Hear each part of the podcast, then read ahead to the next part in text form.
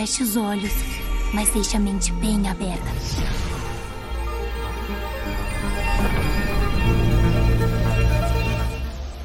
Bom dia, o sol já nasceu lá na sua fazendinha astral? Tá começando o Boletim Místico primeiríssimo de seu nome, semanário do aleatório, o ainda não torrado informativo supremo dos hereges e dos que amam tanto que chega a transbordar. O podcast para todos aqueles que sabem que seriam queimados na fogueira se tivessem nascido no século XVI. Você que tá aí nos ouvindo pelo Spotify ou pela sua plataforma de podcast predileta, não deixa de seguir o nosso perfil e avaliar o nosso podcast com 5 estrelas, porque isso ajuda muito o nosso trabalho. Lembrando que caso você queira ver os nossos rostinhos angelicais, os nossos episódios no Spotify também estão disponíveis em formato de vídeo. Não esqueça então que toda terça às 6 da manhã a gente está aqui com um episódio novo para começar bem a sua semana. Bora chamar então meus colegas hereges, começando por Nath Padilha, como tá o sol na sua fazendinha astral? Tá muito bom. Ai, que eu tô bem, eu sobrevivi à cirurgia, né? Como vocês podem ver. Será que Nath está bem? Que essa não é uma sósia que a gente colocou no lugar dela? É, Será que é Nath ainda está viva? Fica o questionamento. Fica a dúvida.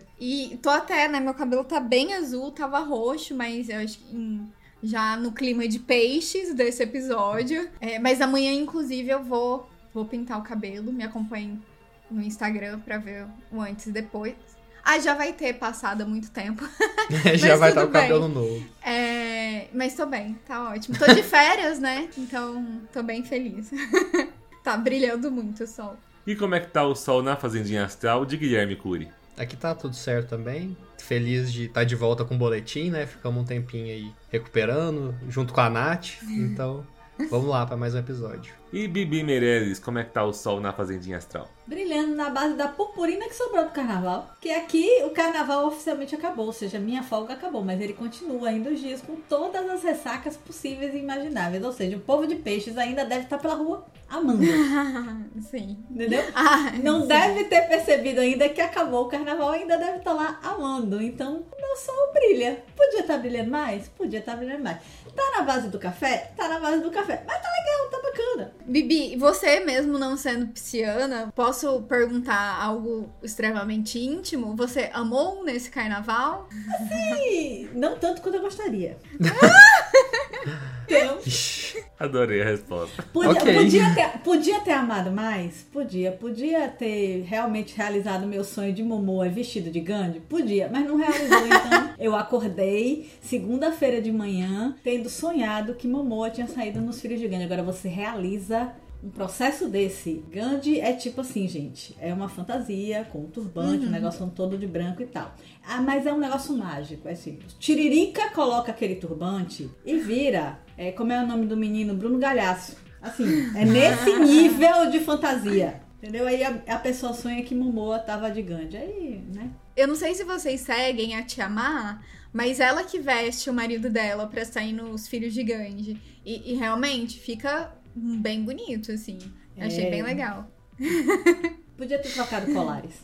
Não troquei. Fica pro, pro próximo carnaval. Fica pro próximo carnaval. E você, Felipe Barbosa, como é que tá o sol na sua fazendinha, homem? Ai, meu sol tá com bastante preguiça. Não é nem cansaço ou exaustão, é bem aquela preguiça de. Sabe quando você passou por uma semana de feriados, mas você.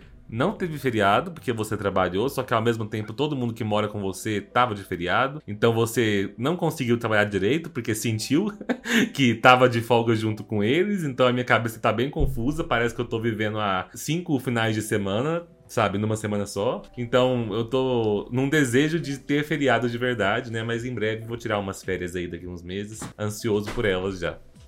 Mas não agora. Mas passa rápido. É. Vai chegar. Chega e depois as férias passam passa- rápido também. Exatamente. Eu já tô rápido. sofrendo que tá acabando. Ai, ai. Então, a gente vai começar o nosso oráculo de hoje, né, com a pergunta da Gil. Acho que é a Gil. E ela diz o seguinte: Bom dia, Nath. Não sei se você ainda está tirando tarô para os ouvintes do podcast, mas se estiver, preciso de uma direção. Estou num momento bem difícil do meu relaciona- relacionamento. Estamos juntos há três anos. Ultimamente nós discutimos muito, nem tem sintonia, mas ambos estamos passando por situações difíceis e o companheirismo de querer cuidar do outro se mantém. Bom, só quero saber uma direção, se é melhor continuar tentando ou não. Certo. Gil, é, é, é, assim, normalmente eu não tiro pra, tipo, traição, né? Não é aqui o caso, mas você quer uma direção. Eu não vou te responder sim ou não continuar tentando. Eu vou tirar uma carta aqui para uma direção em relação ao seu relacionamento. Então, vai vir como um conselho e aí você vê melhor como fazer, tá bom? Então, eu peço que os meus colegas de mesa aqui se concentrem na, na pergunta da nossa ouvinte e que ela também se concentre aí no futuro quando estiver ouvindo. Eu vou tirar uma carta só primeiro e aí a gente vê saiu o cinco de bastões. É, eu acho que nesse momento, o que vocês estão vivendo, assim, que já é muito o que você falou, talvez seja aquele momento do relacionamento que a paixão tá diminuindo e tá ficando realmente se vai construir o amor ou não, porque essa carta ela representa a forma de que vo quando você coloca sua ideia, o naipe de bastões ele representa ideais. Então eu acho que talvez vocês estão num momento que os ideais que vocês tinham estão sendo contestados e estão sendo colocados aí no mundo, para ver se o mundo vai aceitar ou não. E não necessariamente o mundo vai ser obrigado a aceitar. Então, é, é uma carta, assim, de sopesamento, sabe? De seleção. Uma boa palavra-chave seria seleção. Eu vou tirar mais uma. E saiu também, novamente, do naipe de bastão. Agora, o 7. Então, eu acho que é realmente isso que eu tô falando de é, relação a ideal, sabe? O, talvez vocês tinham realmente. Era um relacionamento legal, vocês eram compatíveis, mas parece que agora tá tendo uma resistência. Mas o sete de bastões é o momento da colheita, de que a sua ideia ela pode vir no mundo, só que ela vai ter uma resistência. Então, de novo, tá essa questão da resistência aparecendo, sabe? E você tem que, que encarar a realidade. Né? Aí cabe a vocês dois conversarem entre si e verem se vocês vão é, continuar lutar pelo relacionamento. Eu acho foda, parece, né? Tipo, não é isso. Mas querer continuar esse companheirismo. Entender que aquele momento de lua de mel, assim, passou e agora vocês já estão mais maduros, a empolgação passou. E aí? Vocês querem continuar caminhando junto ou não? A resistência sempre vai existir em relacionamentos e tudo mais. Mas eu não vejo assim como algo completamente negativo. Me dá a impressão mesmo que vocês vieram de um tempo muito bom, muito idealizado. E faz sentido a tiragem do tarô até com o signo de peixes, de, de ideal e tal, de mentalizar, né? Mas e agora vocês estão passando pelo, pelas dificuldades, pelas primeiras dificuldades em relação aí ao relacionamento de vocês. Eu espero que tenha ajudado. Não, não me pareceu de todo, nossa, tá muito ruim. Parece, me mostrou que tem conflitos, mas que existe algo aí, sabe? Que existe um, um amor até na própria fala dela, que ela diz assim: Sim. É, tá, a gente tá discutindo e, e, só que o companheirismo existe, então a discussão sempre vai ter embate, sempre vai ter pessoas é. que são diferentes, até, até porque é aquela história, os opostos se atraem. Mas se ainda existe essa discussão e esse querer ficar, é um ponto. Agora, sentar e dis discutir isso, falar sobre isso, eu acho que é importante, porque assim, a lua de mel passa, a paixão passa. Amor é mais do que só beijinho e abraço, amor é dizer não, às vezes eu não concordo com você, as coisas não são bem assim. A gente fala muito em se moldar num relacionamento, mas não é você se moldar, moldar ao outro ou o outro se moldar a você. É encontrar as brechas nesse quebra-cabeça para cada um ir encaixando. Aqui é legal para mim, vamos. Aqui você entra mais, vão, mas sempre vai ter diferença, sempre vai ter uma ponta que tá solta. O querer tentar, que é o que parece estar tá ocorrendo, já, né? Pelo menos é o início, para que a coisa não fique tão ruim. Eu acho que é isso, tipo assim, tá aí, não é mais lua de mel, é, agora é realidade e é, brincando agora, assim, vai continuar ou vai desistir, mas sem uma conversa eu acho que não pode ficar. essa conversa tem que acontecer. Eu concordo, eu acho que as duas, é, as duas cartas vêm com o elemento fogo, uhum. né? E a palavra-chave seria a vontade. Sim. Então, é, o tarot não fala nem se é para essa vontade ser para terminar ou para continuar, mas é a vontade para tomar uma decisão e mudar alguma coisa. Então, é. eu acho que o recado do tarot é tenta achar qual que é a vontade mesmo, né, individual, sua, dele, do casal, e depois coloca essa vontade em prática, vai atrás dela. Uhum. O tarot não vai falar qual a sua vontade, é. basicamente. E embora não seja às vezes fácil a gente ter autoconhecimento para saber qual que é essa vontade que a gente tem no momento, uma dica de um caminho é tentar analisar mais friamente esses problemas sobre os quais ela mencionou, ela disse que ambos estão passando por problemas pessoais. Conferir se os conflitos que vêm acontecendo entre o casal são de fato conflitos entre o casal, são de fato problemas do casal, ou se são. É, se não tem como falar que é uma coisa só ou outra, né? Mas pode uhum. ser que às vezes os conflitos venham mais dos problemas pessoais que cada um dos dois está passando. Sim. Porque sim, quando um dos dois passa por algo, é, um período turbulento e tal, isso vai afetar no relacionamento. Mas eu acho que aí é você conseguir analisar friamente. Isso aqui tá vindo da minha carga, né? Isso aqui tá vindo uhum. dos problemas que eu tô enfrentando. Isso aqui é um problema do nosso diálogo, da nossa convivência. Então é tentar olhar mais racionalmente aí essa separação também. Muito bom. É isso mesmo. Porque às vezes a gente tá com questões no trabalho, estudos, enfim, decepções do dia a dia e a gente acaba respingando isso na pessoa que tá próxima. E aí talvez isso tenha causado esses conflitos. Mas é, é o que a gente sempre fala quando a gente tira para relacionamentos, né? Conversem, dialoguem, que é sempre a solução. Sim. No boletim místico de hoje, nós vamos falar daqueles que são emotivos, sensíveis e intuitivos. É dia de falar dos piscianos e todos os mitos e simbologias por trás do signo de peixes no zodíaco. E esse é um episódio muito importante porque fecha a nossa jornada pelo Zodíaco que começou lá em Ares no ano passado. Então, se você não conferiu o nosso episódio sobre o seu signo, dá uma olhada na nossa playlist com os episódios anteriores. E é importante lembrar também que na semana que vem a gente vai finalizar a segunda temporada. Não se preocupe, a gente não vai ficar muito tempo sem lançar novos episódios. Na verdade, na outra semana a gente já começa a terceira. Vocês não ficarão sem episódio novo. Só vamos trazer aí algumas mudanças no formato. Então, para a semana que vem, para fechar a segunda temporada, a gente planejou um episódio especial respondendo perguntas de vocês em mais um Tribunal da Inquisição do Boletim Místico. Então, na descrição desse episódio, tanto no Spotify quanto no YouTube, você vai encontrar um link da postagem para você mandar nos comentários as perguntas que vocês têm pra gente. Podem ser perguntas de qualquer tema, de preferência que tenham a ver com as temáticas do boletim, né? Mas, mas estão abertas aí. Felipe, por que, que você não fala de American Horror Story? Tenho certeza que vai ter alguma Ai, pergunta. Pode, pode mandar que eu já respondo com. Ah, faz, faz fala de Nárnia no é. canal. É. Então, ficamos no aguardo aí das perguntas de vocês. Então, né, vamos começar o nosso último signo. Chegamos lá, finalmente. É, agora a gente pode dizer que você pode procurar o seu signo aí nas nossas playlists, que a gente já falou de todos. Achei que você ia falar agora, você pode dizer que é tarólogo. Você já tarólogo? Da... astrólogo. astrólogo. É, definitivamente você ainda não é astrólogo vendo esses vídeos.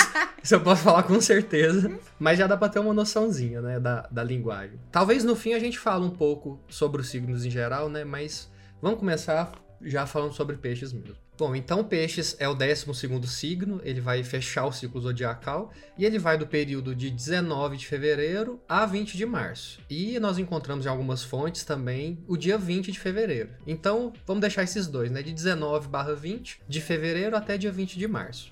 Se você nasceu dia 19, procura um, um, procura um astrólogo, astrólogo, e veja e certinho. É. é que nem você nascer de madrugada. É. é. a gente acredita que isso é por conta do ano bissexto, né? Que fevereiro vai, vai ter um, é, dias diferentes dependendo do ano, então deve ser por isso. Mas enfim, é, antes um pouco da gente entrar em peixes, vamos só recapitular os, os últimos, né? Os, os três últimos que a gente começou em Sagitário. A palavra-chave, né, a frase-chave que a gente lembrava de Sagitário era o eu acredito, a idealização máxima. E aí você expande esses ideais com a flecha de Sagitário, né? mandando isso pro mundo. Depois a gente tinha Capricórnio, que é um signo de terra, que aí vai buscar concretizar essas metas, né? A frase dele é o eu posso, eu sou responsável. E a gente tem depois Aquário, que agora vai juntar todo esse ideal e toda essa concretização para atingir um idealismo mesmo, aquela coisa do eu sei. Você tem uma confiança muito grande nesses conhecimentos já construídos é, e você busca pôr isso em benefício da humanidade. Então é o idealismo e a inovação em benefício da humanidade. É um signo muito altruísta, né? O aquário ele não tem uma individualidade muito trabalhada, ele está sempre pensando no todo, na coletividade e assim vai. E depois disso, nós chegamos no nosso signo de hoje, que vai ser peixes. E peixes é, vai transformar um pouco essa questão de aquário. Vai transformar esse interesse pela humanidade em geral, mas agora é, direcionando esse amor e compaixão por cada ser humano. Então você pega aquele sentimento de amor, de inovação, de idealismo que abarcava toda a sociedade, toda a humanidade em aquário, e você centraliza isso para o indivíduo. Então, peixes, é, ele vai trazer esse sentimento de amor direcionado no indivíduo, né? Não, não levando mais para a sociedade inteira, mas numa, numa questão mais particular mesmo, mais interna, mais profunda. Mas Jesus. Ele ama toda a humanidade, mas o indivíduo, né? Pode falar, Bibi. Não, era isso, porque o, o, o, o Jesus Cristo é muito relacionado ao símbolo do peixe, né? Uhum. E até a, a a sigla, né, que é o ictus, né? Depois eu vou procurar aqui direitinho qual é cada uma das coisas, mas assim, que, que significa peixes. Que ele ama a todos, mas ele ama a todos como indivíduo, ele ama você, uhum. ele não ama. Ah, ele ama a humanidade, mas uhum. a crença cristã, ou a crença paulinista, que a gente sempre brinca aqui, né? Que é a doutrina de São Paulo, ele ama você, indivíduo, com todos os seus erros, com... ele ama você. Então tem muito isso de peixes, do amar você, amar o outro como indivíduo, mesmo estando na sociedade. É bacana isso, o eu amo. E, e a gente pode citar também a história da ovelha desgarrada, né, da ovelha perdida, que é essa ideia de peixes. Você abre mão ali de todo o rebanho e tal para ir atrás de uma, né? Você quer salvar todas, todas têm o seu a sua importância, né? Então, esse é o sentimento. E a palavra-chave, né, vai ser. Nossa, e aí é tão conflituoso para mim, eu acho que eu já falei isso aqui. O quê? No, no podcast.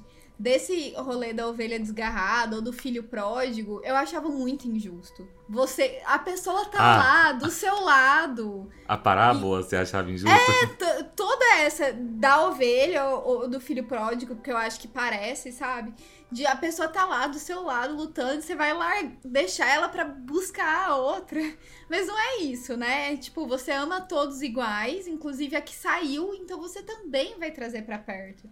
Porque se aquela pessoa que tá próxima de você tem oportunidade, por que, que o outro não vai ter de ter esse amor? É, é, que eu acho que é mais uma coisa do a gente valoriza o esforço. O ser humano valoriza o esforço uhum. que é feito por algo aquela é. pessoa que tá do seu lado, você dá como garantida.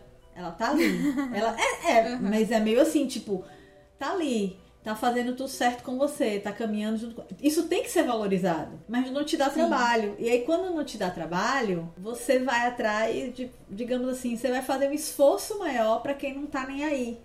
As, uhum. Não que não esteja nem aí, mas para alguém que você acha que tá precisando que você traga, que venha. E aí já somos nós meio que sei lá, acho que a gente meio que procura o que é mais difícil. É, como é que diz? É cavalo velho, só procura buraco. Você não vai pela que tá, você vai onde tá difícil, sabe? A gente não quer facilidade. É meio assim. Mas é injusto para quem tá do seu lado e é levado como garantido, sabe? Pô, velho, tô ah, aqui sim, o tempo todo você Mas eu acho que assim, é, é, lendo numa leitura cristã, faz todo sentido claro. você ter que evangelizar e amar quem Mas tá de fora. Eu acho que não chega no, no nível de você largar as pessoas que estão lá. Não, é. Por exemplo, larga. esse cara que largou, deixou o rebanho lá. Se ele voltar e tiver outra ovelha perdida, aí ele vai deixar todas de novo e atrás vai, Ele vai fazer é igual que pra todos são importantes. É. Bom, então fechando esse raciocínio, a gente tem que a palavra-chave, né, é a compaixão ou o próprio amor também. E falando um pouco mais agora da parte astrológica, vamos falar sobre os regentes. Né? Os últimos signos eu achei bem complicado é, essa junção dos regentes, porque eles vão ter mais de um, né? Acho que desde escorpião. É. E aí vira uma combinação dos astros. Bom, então os planetas regentes de peixes é Netuno e Júpiter. Netuno, a gente pode falar é, que os, as principais características dele são mudanças sutis, a dissolução de limites também, e ele, de certa forma, também é transcendental, né? ele sai do ordinário. Ele vai carregar sabedoria ancestral, o inconsciente coletivo e a dissolução do ego. Tem muita ligação né, com o próprio Poseidon, e a gente vai falar bastante disso, com os oceanos, aquela profundidade, aquela é, aquela energia que você não sente bem, como que tá, meio dos sonhos também, do misticismo, né, magia e fantasia. Tudo isso tem a ver com Netuno. Então Netuno pode acabar impulsionando a pessoa pro lado místico, pro lado da música, pros sonhos, só que em contrapartida, se você não se aterrar no que é palpável, no físico, você cai na confusão mental, nas ilusões, na fuga da realidade, no vício e na depressão que são características muito perigosas para pessoas de peixes, né, para essa energia de peixes. Mas então a gente tem Júpiter que vai contrabalancear isso. Nós vimos essa ideia ali em Capricórnio, né? Vimos essa ideia também em Aquário desses astros, dos regentes e corregentes se balanceando. Então você tem toda essa energia sutil, às vezes até ilusória de Netuno, com o otimismo de Júpiter. Júpiter vai vir com a expansão, com a prosperidade. E se você não trabalhar bem, ele pode acabar multiplicando essa confusão de Netuno, uhum. ou então te ajudar para ter confiança, transcender as ilusões e manter esse equilíbrio entre o físico e o espiritual, entre o banal e o transcendental. Então a caminhada de peixes vai ser muito essa. O equilíbrio de peixes é esse: você ficar aterrado ao mesmo tempo que você tem uma visão muito sutil das coisas, do amor, né, do misticismo, dos sonhos e tal. É muito massa ver a relação dos dois planetas com a, a parte de mitologia, eu sei que não chegamos nela ainda, vamos falar daqui a pouco, mas quando você pega a Odisseia, é, a jornada de Odisseu vai ser justamente isso, porque ele está tentando voltar para casa depois da Guerra de Troia, e Poseidon, né, que é Netuno, vai ser o, o principal adversário dele, que vai tentar fazer ele ficar perdido no meio do mar, enquanto Zeus, né, Júpiter, é com quem ele vai contar, é, com quem ele vai poder contar. Né? Deus legal, é um dos né? deuses que vai ajudar ele a encontrar o caminho de volta. Então, você vê essa relação lá na mitologia, uhum. né? A gente fica tipo. Parece que tá tem tudo. Que, tem que ser verdade. Tá tudo conectado, né? né de alguma fica, forma. Fica tentando acreditar. É, é, como se a gente tentasse dar nome para algo que existe. Mas é. esse, esse, algo que existe não é o nome. O nome é só a linguagem que a gente consegue. E é aí você vê isso espalhado. Outra característica também que vai ser muito forte nesse signo é o elemento e claro que é um elemento de água, que vai ter ligação com as emoções. A, o elemento de água são os sentimentos, a sensibilidade, a intuição. Então a gente teve câncer, que foi água cardinal, abrindo os trabalhos, né? Aquela coisa bem inicial, bem é, da gestação, da amamentação, do, da questão maternal, das emoções em casa. Depois tem escorpião, que é a água fixa, então é água bem profunda, né, o indivíduo ali batalhando contra as suas sombras, entrando lá, entendendo as emoções e tal. E peixes agora chega na água mutável, que é a água expandindo, é a água desaguando, né? Você saiu da nascente de câncer, atingiu uma lagoa parada ali, profunda, escorpião, e o rio continuou seguindo e foi para o oceano. Esse momento, né, esse desaguar é peixes, é a água expandindo, a água mudando. Então a gente tem, específico para peixes, né, uma profundidade emocional grande também, um desapego material, o distanciamento da realidade. Né? E o altruísmo, o sacrifício, o cuidado com os outros, mas dessa forma individual. Então, a gente já falou né, que o aquário ele vai sacrificar para a humanidade, não importa quem. O peixes vai sacrificar pela humanidade através dos indivíduos. Né? Salvando um indivíduo, ele está salvando a humanidade inteira. Né? Ele não precisa dessa revolução de aquário e tal. E também ele vai carregar né, a própria sabedoria, o próprio misticismo, de ser um signo muito sutil, mexer com conhecimentos e energias muito sutis. A energia de peixes é uma energia feminina, receptiva, né, que vai receber, vai cuidar, vai ser preenchido. E a parte do corpo relacionada a peixes são os pés. Então nós também finalmente completamos o corpo, o corpo inteiro, né?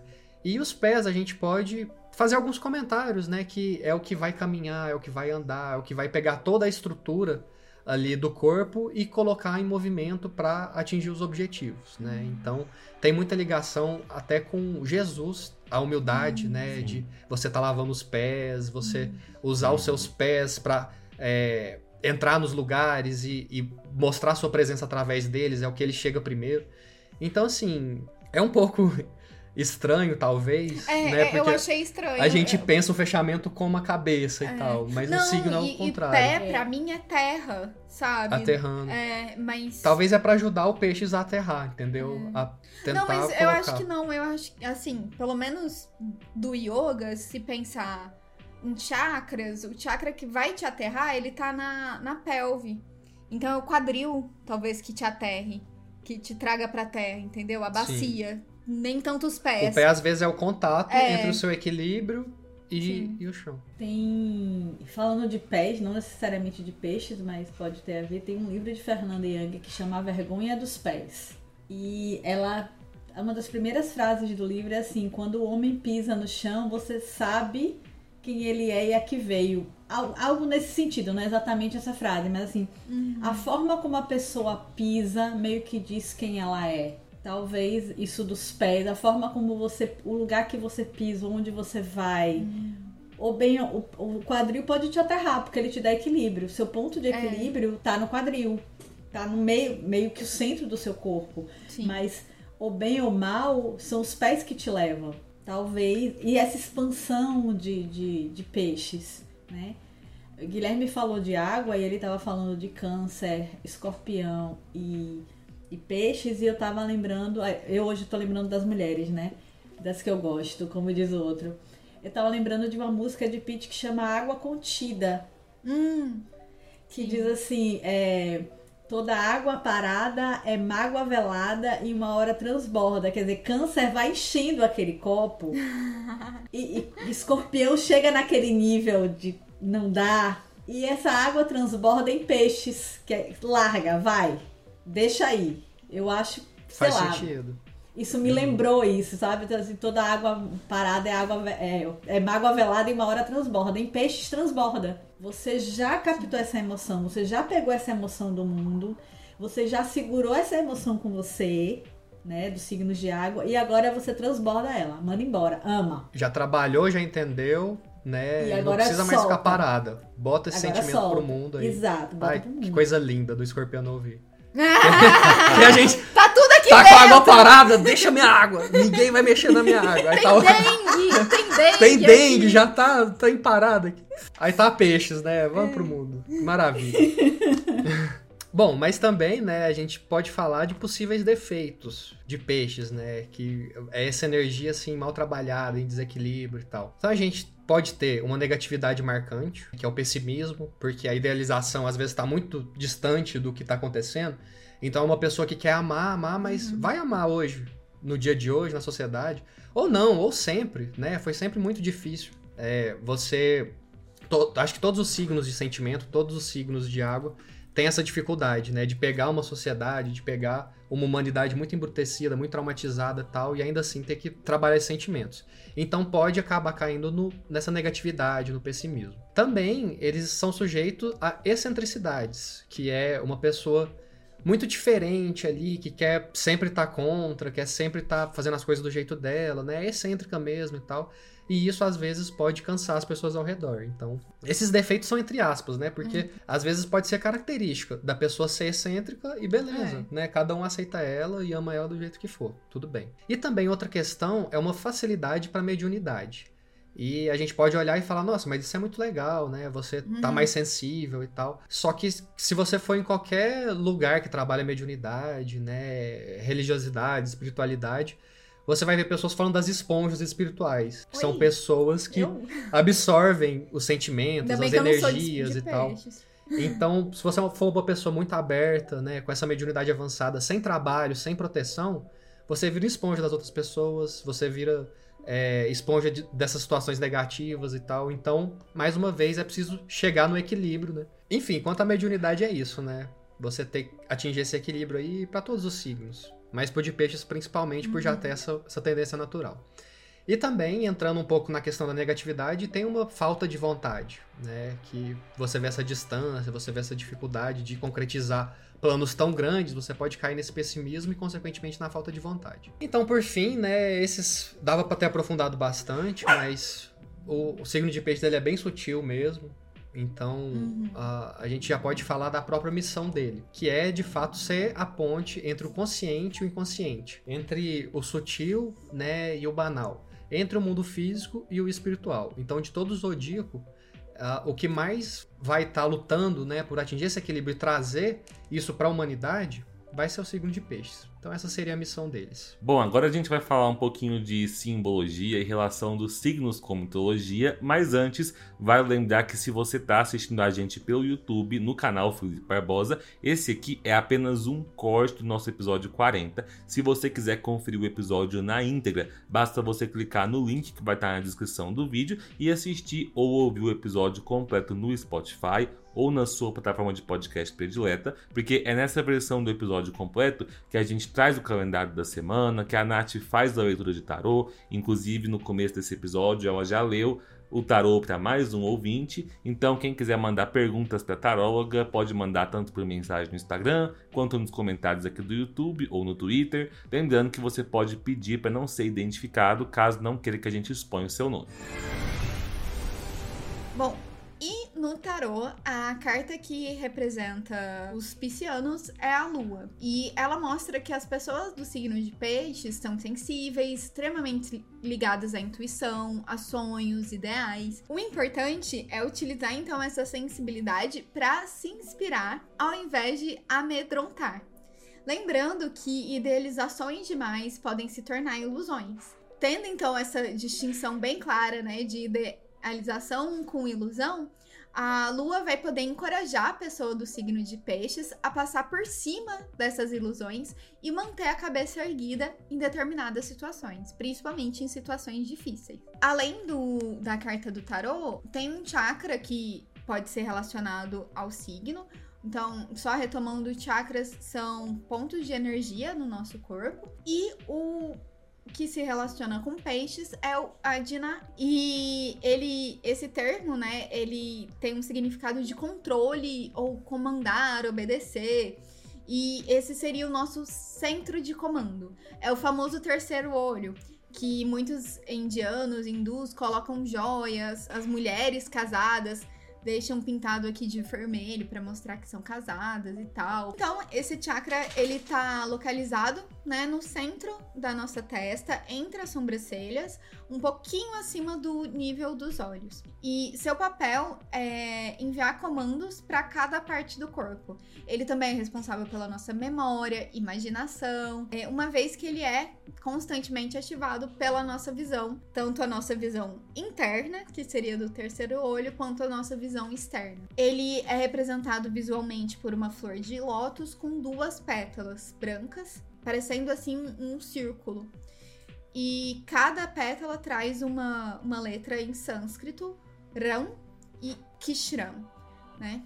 Cada uma tem escrito. Quando você tá com esse chakra equilibrado, você vai poder aguçar a sua intuição, a sua percepção em relação ao universo, a intuição, sabedoria. Quando ele funcionar corretamente também, a nossa capacidade de concentração é aumentada, as ideias se tornam mais claras, mais simples. A nossa visão interior, como eu disse também, se intensifica, o que fortalece o no- nosso poder de intuição, clareza de ideias. Com isso, a gente fica mais capaz de tomar decisões acertadas, de agir com segurança. Né? Além disso, vai te proporcionar uma paz e harmonia. Nos aspectos físicos, ele vai controlar seu sistema nervoso, a visão, ah, a corrente sanguínea, os batimentos e, as e a pressão sanguínea. Então, ele tá muito relacionado à parte de acalmar a nossa mente. Né? Então, se ele tá desequilibrado, pode ser que você tenha confusão mental, depressão, tudo mais problemas de visão, rinite, todos esses problemas assim na face. Mas espero que vocês estejam com chakras equilibrados. Lembrando, caso você queira equilibrar seus chakras, venha fazer aula de yoga comigo. Só que não é assim que funciona, tá, gente? É tipo a vida inteira tentando equilibrar um chakra e aí você tropeça numa pedra, xinga e desequilibra. Isso fazer o quê? Bom, resgatando um pouquinho da mitologia greco-romana, então, um dos mitos relacionados ao signo de peixes que a gente não pode deixar de falar é o da fuga de Afrodite e Eros, ou na mitologia romana chamados Vênus e Cupido. Então, esse mito começa quando o mais poderoso dos titãs, que é o Tifon, a pedido da mãe dele, que é Gaia, a Terra, vem se vingar da derrota dos titãs e ele sobe ao Olimpo na intenção de destronar e destruir os deuses. E a maioria dos deuses se sente incapaz de enfrentar o Tifon.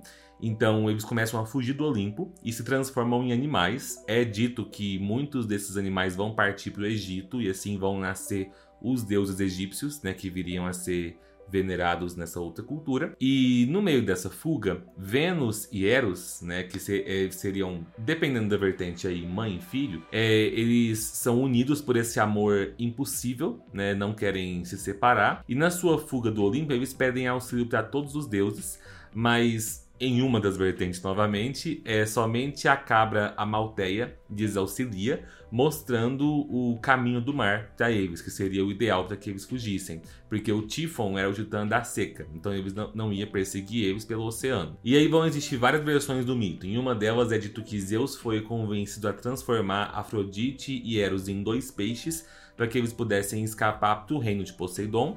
E em outra versão, o próprio Poseidon envia dois peixes amarrados com um laço de ouro que vai levar Afrodite e Eros montados neles, né, para as profundezas onde eles nunca mais seriam perseguidos. E em agradecimento, os deuses iriam transformar esses peixes na constelação que ficaria eternizada no céu. E aí nesse mito a gente tem o retorno de Afrodite para sua origem, né, porque Existem duas versões, é, versões diferentes de como Afrodite surgiu, mas a mais famosa, que está inclusive retratada lá na pintura de Vênus, é dela surgindo no oceano. É, e o signo de peixes se relaciona aí por representar também esse retorno, porque é o último signo que está associado com o final do ciclo e o retorno à criação. Então é, vem aí também uma forte conexão com o lado espiritual. E no mito a gente vê também os deuses abandonando a segurança da terra firme, que é do mundo da matéria, para eles viverem num mundo distante, misterioso, nebuloso, que é o reino de Poseidon. Então, da mesma forma, a gente vê o signo de peixes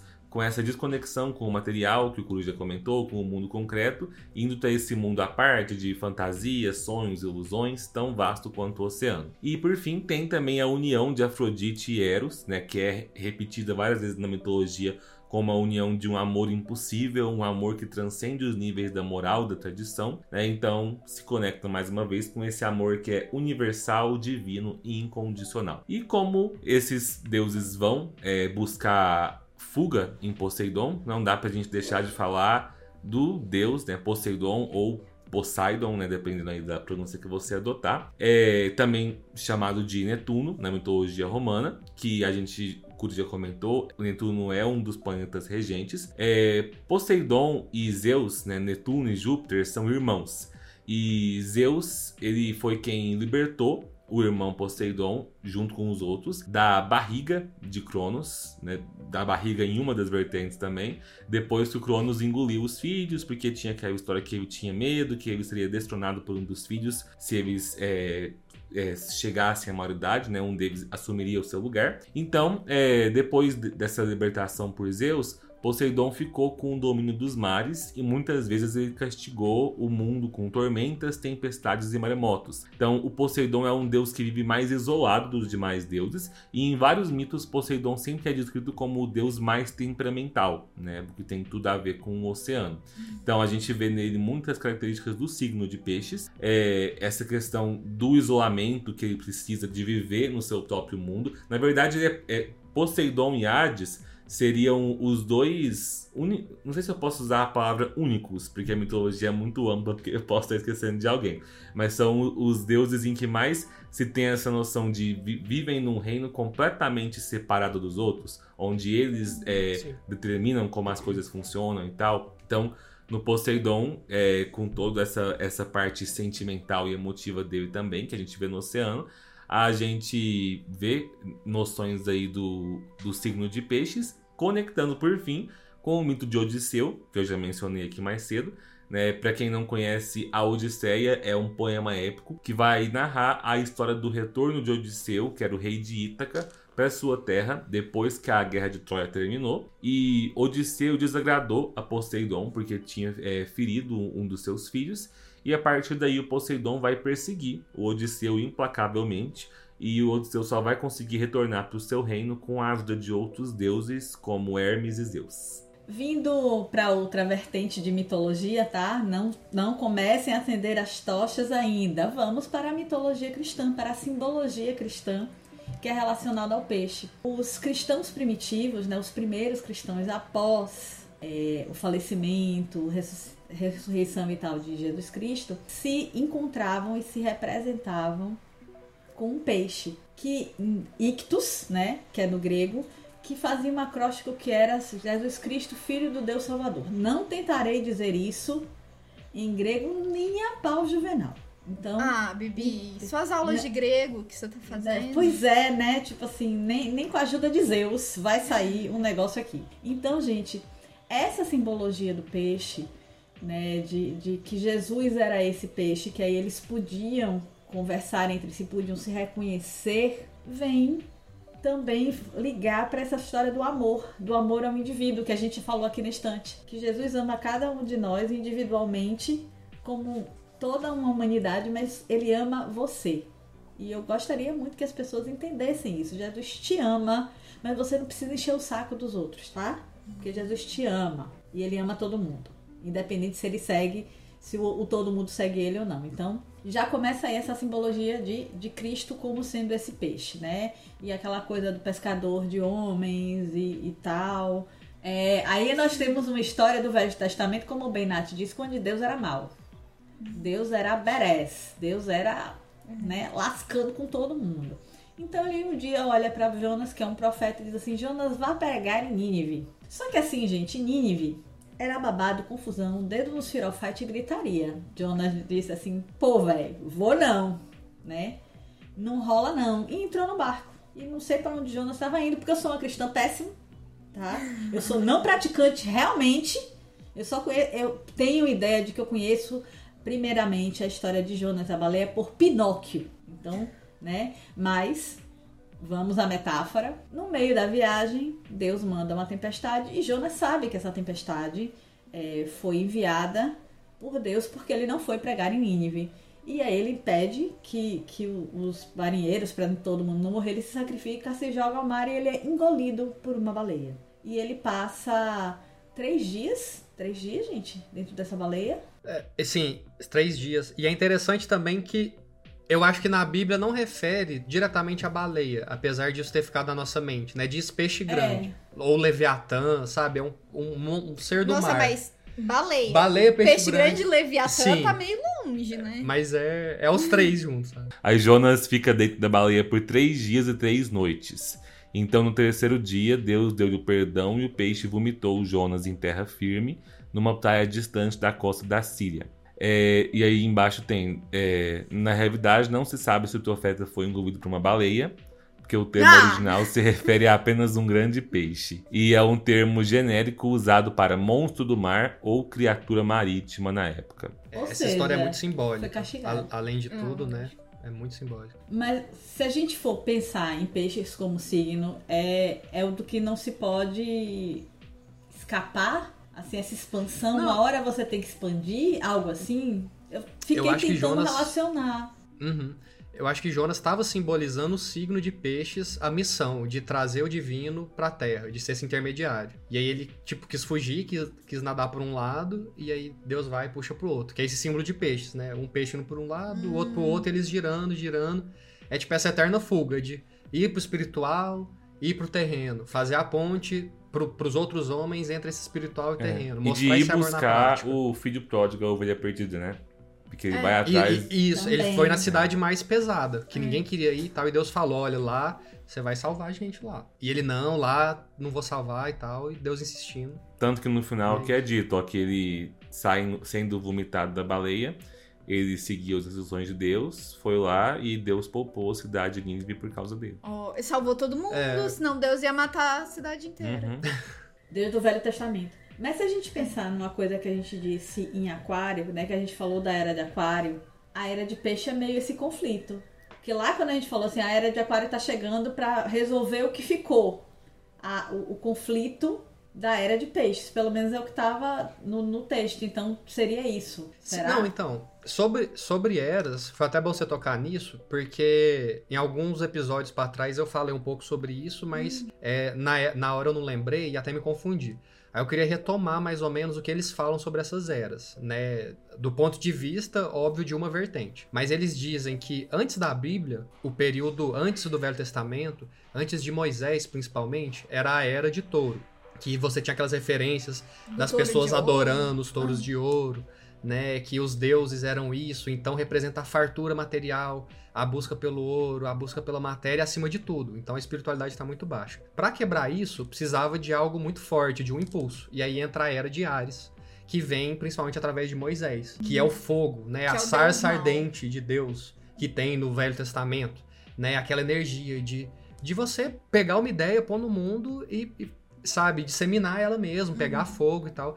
Então esse é um pouco o Velho Testamento, a energia ariana. E aí vem Jesus, quebra isso mais uma vez e traz energia de peixes. Freia esse fogo, né? E aí então Jesus rasga o véu do Velho Testamento, as pessoas não precisam fazer mais sacrifício de animal, não precisam matar os bois para pedir perdão, apenas de uma forma interna, com amor, Jesus capacita isso. Então ele é a era de peixes, né? O amor individual, ele te ama, você é importante. Isso numa época, dois mil anos atrás, que a vida não valia nada. A maioria das pessoas valia menos que os objetos, que os animais e tal. Então essa era de peixes vem revolucionar isso e falar do amor. É tão bonito, né? É linda a era de peixes, né? Só que ao mesmo tempo tem, por exemplo, o desequilíbrio. Então a Idade Média foi na era de peixes. Foi tipo essa. Querer viver um reino celeste na Terra e misturar essas coisas, e no fundo você viveu quase um inferno, uma idade das trevas. Porque não teve esse equilíbrio, né? De conseguir trazer o divino pro terreno. E aí a gente tem Aquário, mais uma vez, quebrando isso, para tentar agora revolucionar e trazer esse amor que antes era individual, porque o indivíduo precisava estar ali presente, né? Ele precisava ser reforçado, só que agora pro coletivo inteiro. A sociedade inteira agora vai lutar pelas idealizações, pelas inovações, de um ponto de vista bem geral mesmo, bem coletivo. E a gente pode ver o que, que seria né, a era de Aquário. Não tem um Messias em específico igual Jesus. Tem vários Messias espalhados, tem vários espíritos, tem várias, é, vários mestres, tem várias coisas. E a gente tá na era até da internet. O que, que é mais aquariano que a internet? A coletividade inteira do mundo unido no mundo das ideias, sabe? Num então, lugar que não existe. o novo Messias de Aquário, pra mim, é a internet, é a tecnologia, ao mesmo tempo com essa mediunidade espalhada. Não tem mais um, um salvador, é todo agora. Mas assim, é- é- você falou no começo, mas reiterando, né? Que essa é uma visão bem ocidental. Porque quando você Totalmente. pensa em mestres e tal, na Índia, tá rolando mestres e gurus o tempo todo, né? Do- Não Uhum. parou, desde 5 mil anos atrás até hoje. É, a gente, a gente tem que fechar esse raciocínio dentro de um quadradinho que a É. gente tem acesso, entendeu? Mas ele ainda não é tudo. O mundo é muito grande, tem outras É. filosofias, a gente nem tem conhecimento. Né? Mas o que a gente sabe, a gente vai tentando ligar e juntar esses pontinhos, né? Fazer essa relação pra entender o mundo que a gente tá, né? Basicamente. Sim. E aí toda a gravação eu aprendo mais uma coisa. Bom, então hoje a gente vai ver a nossa última imagem do nosso amigo pintor ocultista, Jofra Ah, Boccia. não, vou sentir saudade. Nós, em todos os signos, vimos o que ele tinha pra nos mostrar, do simbolismo, né, dos principais pontos da imagem. Foi uma experiência muito boa. É, e eu, eu também queria fazer outra ressalva aqui, e nos últimos episódios eu não indiquei, mas vou aproveitar isso para indicar, um canal que chama Rota Dentro, de amigos meus falando sobre astrologia. Eles também fizeram esse trabalho de falar signo a signo e outros vídeos também mais profundos, e também analisaram essa imagem dessa forma que a gente vai analisar bem descontraído. Então, se você quiser um conteúdo mais específico, mais aprofundado e tal, vá para esse canal, Rota Dentro. Dito isso, podemos ir para a imagem do Jofra, né? Fechando agora os signos, a imagem de peixes. Vocês querem falar primeiro? Parece Poseidon, né? É, Sim. mas eu acho que não. Eu acho que dessa vez a gente não tem que procurar o eremi- eremita. O eremita. O eremita já tá aí. Pode ser também. é né? verdade, o eremita, né? Eu também acho que faz muito Nossa! sentido. Ele caminhou, caminhou, caminhou e chegou. E chegou. Ele chegou. E agora a gente tem um zoom nele, né? Finalmente É. a gente vê. Doido. E o bom é que esse eremita aí, com essa barba típica de Deus Salvador, pode ser qualquer. Pode ser Poseidon, Qualquer pode ser Messias. Jesus, Qualquer pode ser o Messias. Deus cristão. E aí você vê que ele tá segurando dois peixes, né? Uhum. Esse símbolo de peixes, que são dois peixes, cada um nadando no sentido contrário, mas ligados ainda. Uhum. Essa, essa é a conexão que a gente está falando. Um pode representar o sutil, o outro banal, um mundo espiritual, o outro mundo físico, e essa ligação é a proposta para o signo de peixes, manter essa ligação entre a humanidade, entre a realidade e entre o transcendental. Pa- E parece muito o yin yang, né? E o yin yang, Propositalmente, o peixe vermelho tem o olho Tem um azul, E o peixe azul tem o olho vermelho. Sim. laranja. é- né? É, vermelho, É, laranja. enfim. A língua deles parece aquela linha mesmo do yang. E a cor vai alternando na E- linha. É, então, bem legal. Boa E observação, é um, amor. um círculo também.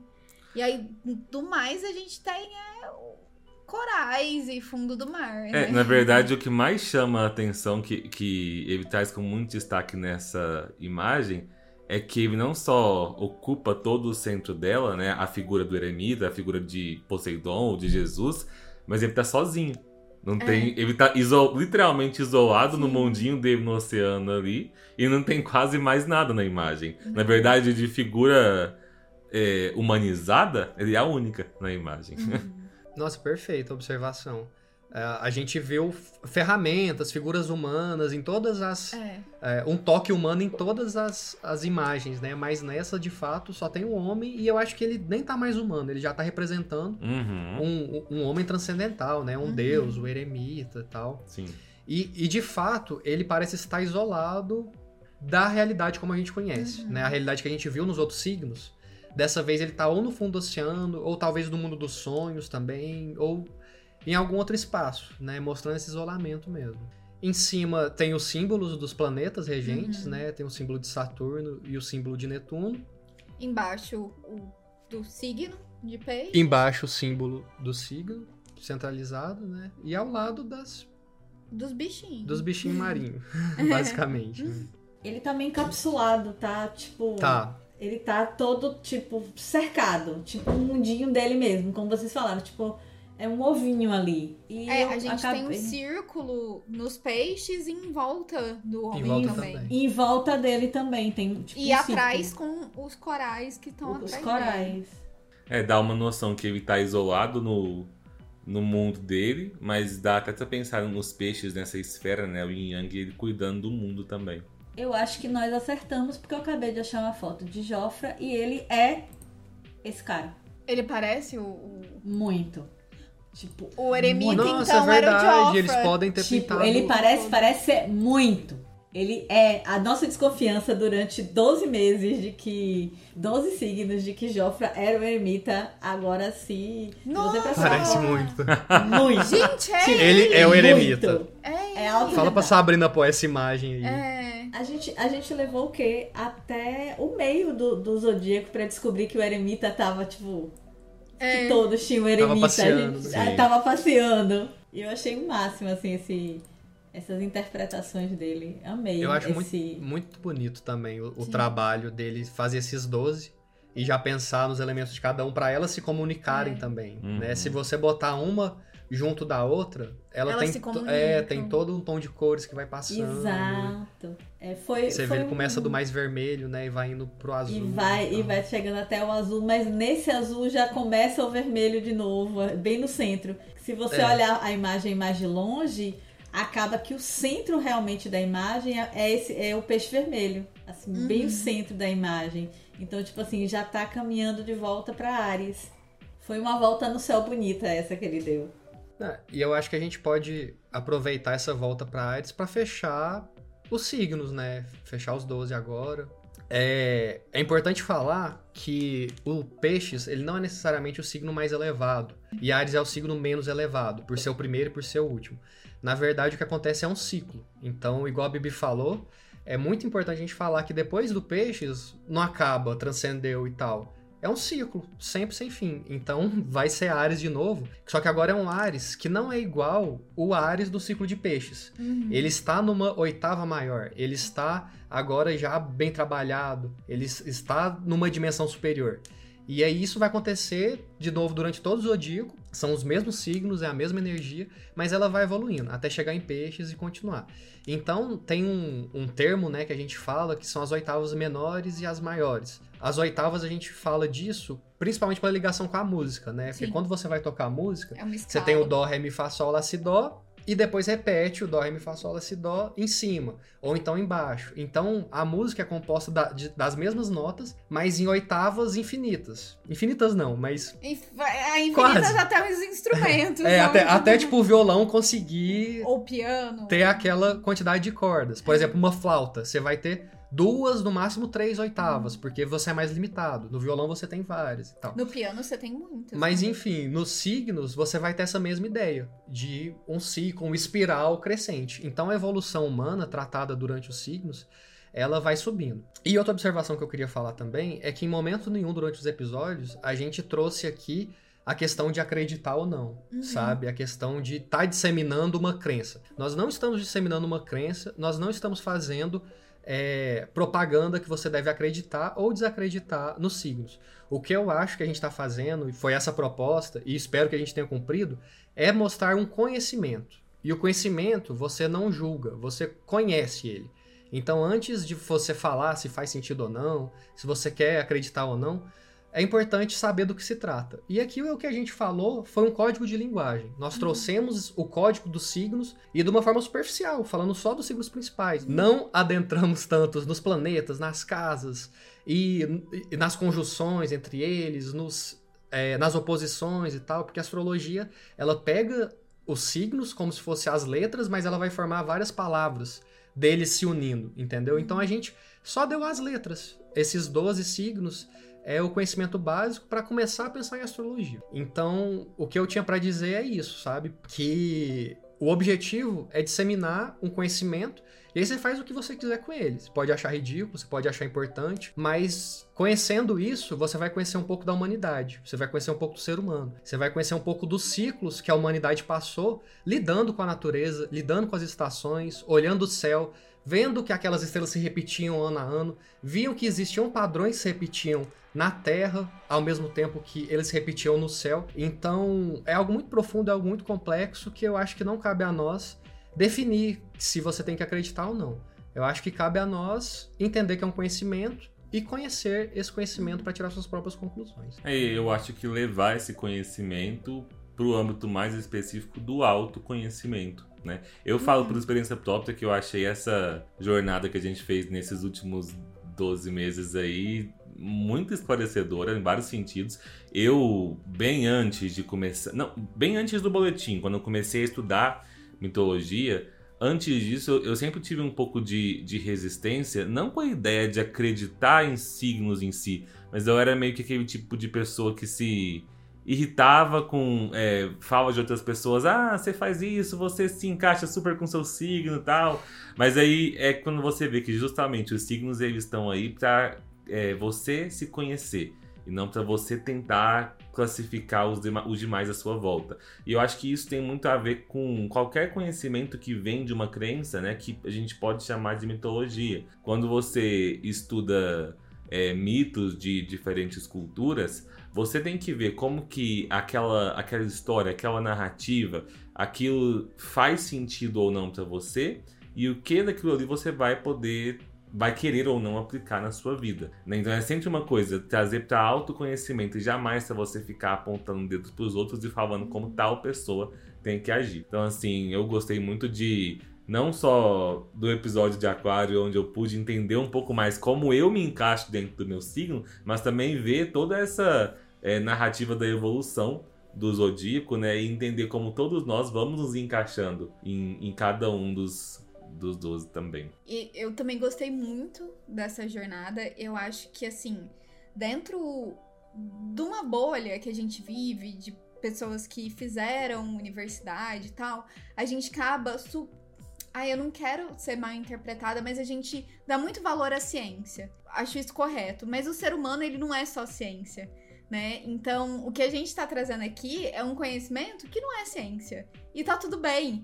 Porque a gente é feito de símbolos e de arte e de estereótipos, de arquétipos. E é importante para o ser humano ter a cultura, ter a mitologia, porque a gente não, não é só números e, e método científico, sabe? É, o, a questão, que, que é um problema, é você enganar as pessoas. Falar que aquilo é um método, que é uma ciência e utilizar para enganar as pessoas. Aqui a gente não tá enganando ninguém, eu espero.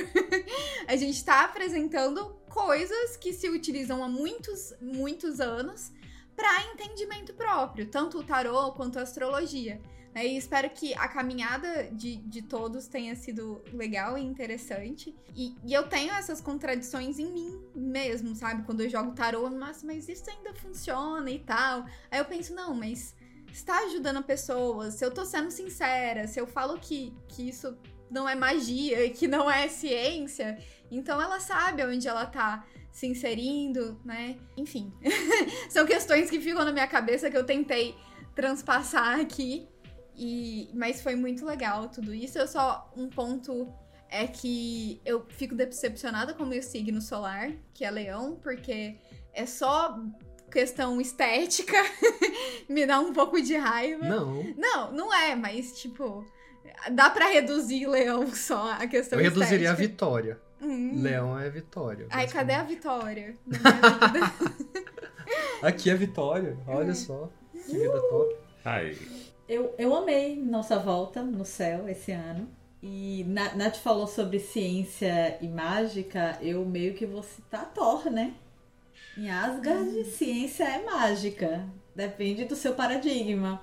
Sim. Mas quando você fala, a gente, a- o que a gente fala em ciência é a ciência fria da matemática, da química, as, as da exatas universidade mesmo. da universidade, do, do conhecimento formal. Mas aí eu te Isso. pergunto, Nath, quando você tira uma carta e você interpreta para alguém, quanto de estudo aquilo Ah, contém?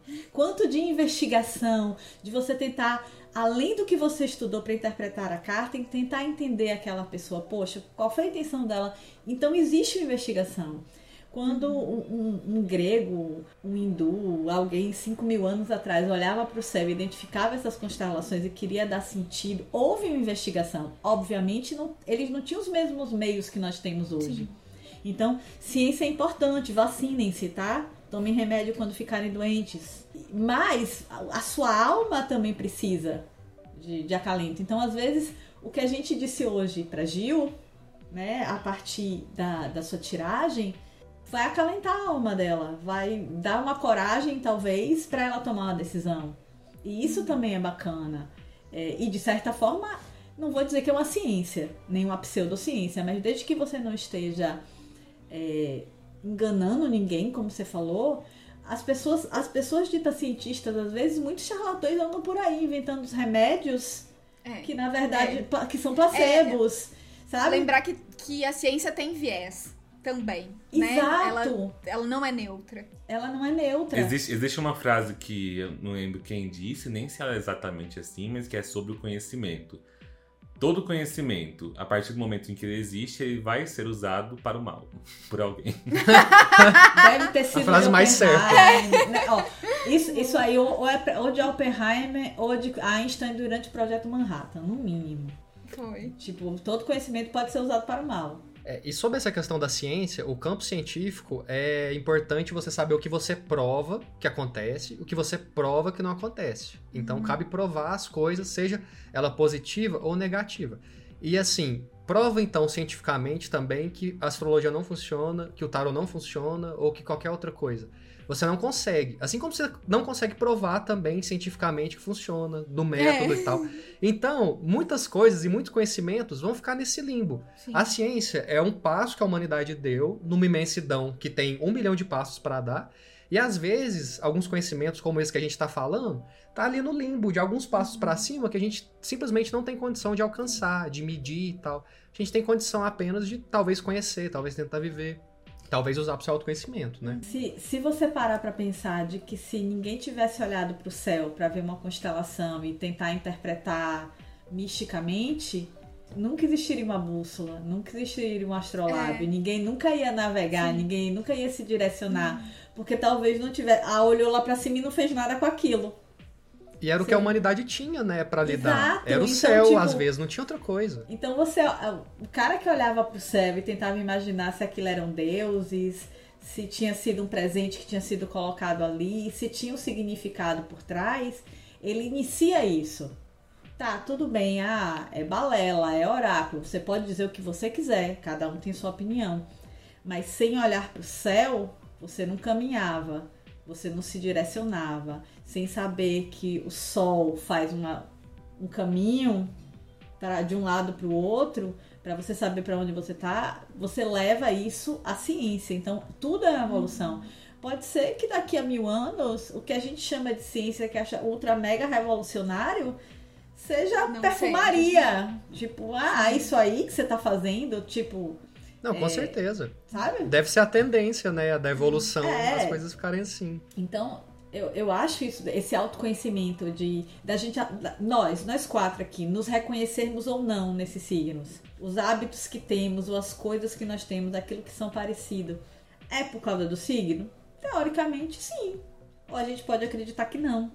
Mas a gente tem uma característica e agora que a gente sabe essa característica, a gente pode fazer o que quiser com isso. A gente pode seguir, a gente pode tentar melhorar. Gui falou dos ciclos, né? Que não é que termine em peixe, peixes é melhor que Ares. Não é isso. Você também não, não termina um ano e aí no outro você vai começar do zero. Não, você evolui. É é um ciclo, você meio que volta para o mesmo lugar, mas numa, numa camada diferente. Então, assim, eu sou de Libra, no meu próximo aniversário, no próximo Libra, eu vou ser diferente. No próximo janeiro, Felipe vai ser diferente. No próximo agosto, Nath. No próximo novembro, Gui. Então, tipo assim, sempre vamos ser diferentes. Vai ter ano que a gente vai estar melhor, vai estar no oitavo acima, vai ter ano que a gente vai estar pior, vai estar no oitavo abaixo. Mas é, tá indo pra frente. Tá Sim. indo pra frente, é evolução. E sobre isso que você falou, de ser importante, né, para os povos antigos, a olhar para o céu, a astrologia, você vê que em todos os episódios, quando a gente foi falar sobre a, a mitologia grega e tal, eles acabam levando seres para a condição de constelação que fizeram alguma coisa, que merecem ser recompensados. Então, naquela bagunça toda da mitologia, você vê que um dos pontos máximos, né, e uma das recompensas era ser considerado uma estrela, uma constelação. Você tá ali eternizado e tal. Então, para aquelas pessoas olhar para isso, né, era ver, ver algo divino mesmo. E assim, mesmo que, é, igual a gente está falando do ponto de vista de funcionar ou não, é, de ser científico e tal, a gente pode desprezar isso, sabe? Essa necessidade de querer saber se funciona ou não e tal, e ver apenas do aspecto da mente humana. Porque se isso acompanha a humanidade tanto tempo, esse ciclo até hoje nos acompanha, ele vai ter muito da mente da humanidade carregada ali. Então, sabe, pode não ter sentido nenhum. Pode ser só viagem da cabeça da galera que olhou pro céu. Ainda assim tá falando sobre os ciclos da natureza, ainda assim tá falando sobre a psique das pessoas que viveram naqueles períodos, sobre os ciclos que os humanos tinham que enfrentar, de colheita, de tirar, de matar os animais, de, de, de produzir, de reproduzir. Então, assim, tem um conhecimento humano ligado já diretamente a isso. Você me lembrou, inclusive, que essa minha questão que fica na minha cabeça é muito principalmente do meio que a gente vive dessa lógica utilitarista. Então, tudo tem que servir para um fi- fim. Tudo tem que produzir, tem que gerar algo, tem que dar uma solução. E não necessariamente as coisas que a gente faz é pra ser alguma coisa.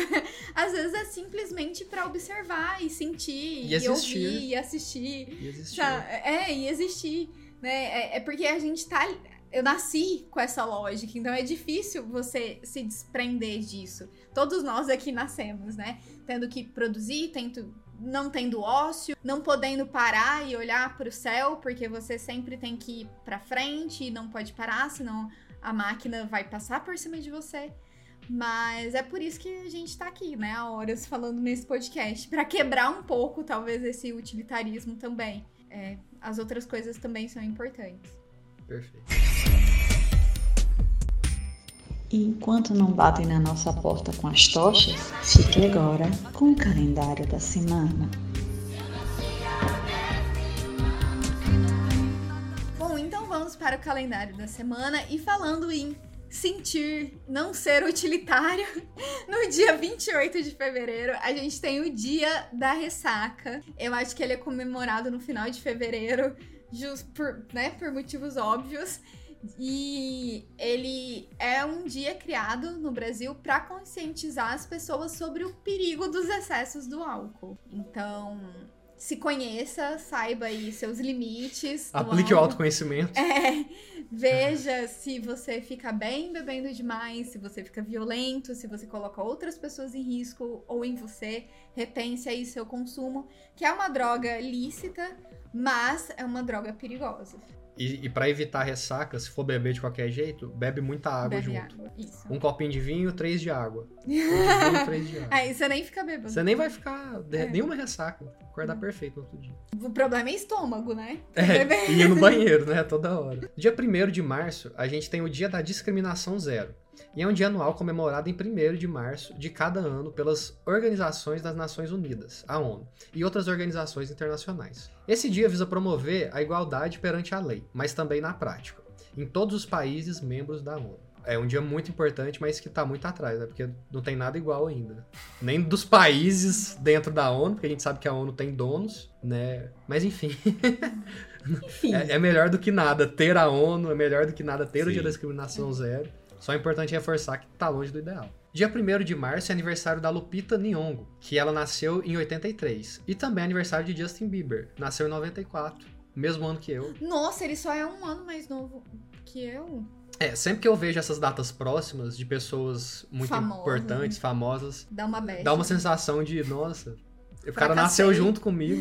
Não, e se for ver também, já tem muita gente mais nova, depois de 94, que já tá moendo aí, sendo estrela, Nossa, mas eu na achava história. ele tão criança quando eu tinha praticamente a mesma idade. Você que era tão criança quanto ele, você só não sabia. Eu, eu vou me retirando assim, entendeu? A Bibi sempre que fala de idade, ela tá É, até não, porque vermelha. eu, Bibi. eu já tava. Não, eu tô, eu tô rindo, porque assim, quando fala assim, assim, gente, eu já tava nesse mundo, olha. Bom, falando em idade, eu tenho uma data especial aqui, porque dia 2 de março, em 1996, foi uma data triste, que foi a morte dos Mamonas Assassinas. Eles morreram num acidente aéreo na Serra da Cantareira, em São Paulo. E por que que isso é marcante pra mim? Porque a vida inteira, todo ano, que é 2 de março, minha mãe lembra dessa data e sempre conta que eu fui batizado dia 2 de março e ela não esquece disso, porque no dia do meu batizado todo mundo chegou lá contando que os Mamonas Assassinos tinham morrido. E aí todo mundo ficou triste no dia do meu batizado por causa Nossa. disso. E teve festa Ah, eu depois sei do lá. batizado. Não lembro. Eu acho que. Não lembro, é que é razoável. Eu acho que essa situação foi um dos períodos bem marcantes, assim, de choque pra. É. Tanto isso quanto o Senna também morrer em Foi. 94. Eu acho que foi o Senna em 94, os Mamonas em 96, que o Brasil Senna inteiro ficou. Parou. Eu não lembro, Senna né? é- Mas. eu sei. Eu lembro. Eu lembro dos dois. Ah, é, a Bibi, aproveitando o Não, é gancho. sério, é sério, eu lembro dos dois. Foi, né? Foi um luto assim absurdo. Mamo- eu acho. Mamonas eu acho que eu tinha foi quando eu fiz a cirurgia de miopia, pela época mais ou menos. E assim, Ayrton Senna eu não vi pessoalmente não, mas os Mamonas eu vi. Eu fui lá, eu vi isso. Eu pulei, Nossa. tipo, eu fui no show. Tipo, então é essa Que experiência massa. que foi massa. E pra época era pra galera. E Ayrton Senna eu, eu vi a hora. Eu tava assistindo a corrida. Então, o do Seno doido foi isso, porque é, já O tinha o costume que o vendo, Brasil né? inteiro tava vendo, porque ele tava ganhando já há muitos anos, tipo, era herói nacional, era o esporte. Não- depois não teve, né? Depois que o Senna morreu, a, a é, Fórmula 1 nunca mais entrou no nível de idolatria que tinha e tal com o Senna. Então era, Bra- tipo, era tipo o Brasil inteiro vendo a Copa, ou vendo um jogo do Brasil muito importante e morreu um jogador. Sim. Minha O mãe principal conta com jogador. detalhes, deve do meu pai assistindo, ela olhando o jeito que a cabeça do Senna ficou assim, ela falando assim, Eduardo, Nossa. ele morreu. E ele, tá doida, Cláudia? Mas então Pensa você ver o Senna morrer? ao vivo, mano. Nossa. Que isso, Porque, assim, deve ser um traumático. E era uma época que você já tinha carros bons, mas você tinha pilotos melhores. O que ganhava não era o carro. Ayrton Senna podia estar na equipe que fosse e ele ganhava porque Ele ganhava ele em tudo. dirigia. Porque era ele que dirigia. Então, tipo, hoje em dia é muito mais tecnológico. O cara tem que meio que navegar, sabe? É tipo uma nave espacial. Não é, é ainda muita habilidade, mas no tempo de Ayrton Senna era mais. Ou talvez eu já esteja uma pessoa idosa dizendo que no meu tempo era melhor. Ah, Talvez hoje seja difícil entre eles, né? Pra manter o nível alto. Mas eu acho que de fato nessa época o piloto ele tinha uma participação Eu muito acho que grande. era mesmo. mais. Nossa, a gente aqui, né? Peritos agora em Peritos em Fórmula 1. Fórmula 1. Os caras lá treinando, tipo, no talho, a gente, ah, antes era mais fácil. Eu acho que antes era mais físico mesmo. Era, sabe? o Senna ele, É. ele saía acabado. Eu acho que agora deve ser mais habilidade, assim. Claro que deve ser algo muito desconfortável, pequeno, quente e tal. Mas eu acho que Eu- deve ser mais. Eu lembro que no Nostalgia do Senna ele falou de um dia que quebrou o câmbio, algo assim, e o Senna continuou a corrida, tipo, fazendo uma troca manual ali, que era muito absurda pra época, tipo, com o câmbio quebrado. E aí ele Nossa. acabou, ele não conseguiu nem comemorar com a mão, que ele sempre fazia, né, a voltinha. Aham. Aí ele só acabou e, tipo, caiu os braços dele, basicamente. Gente. Mas ele não surreal. parou, foi até o fim. Quando você pensa que cada um daqueles circuitos tem no mínimo 4, 5 quilômetros e que as pessoas faziam em menos de um minuto, a velocidade é absurda.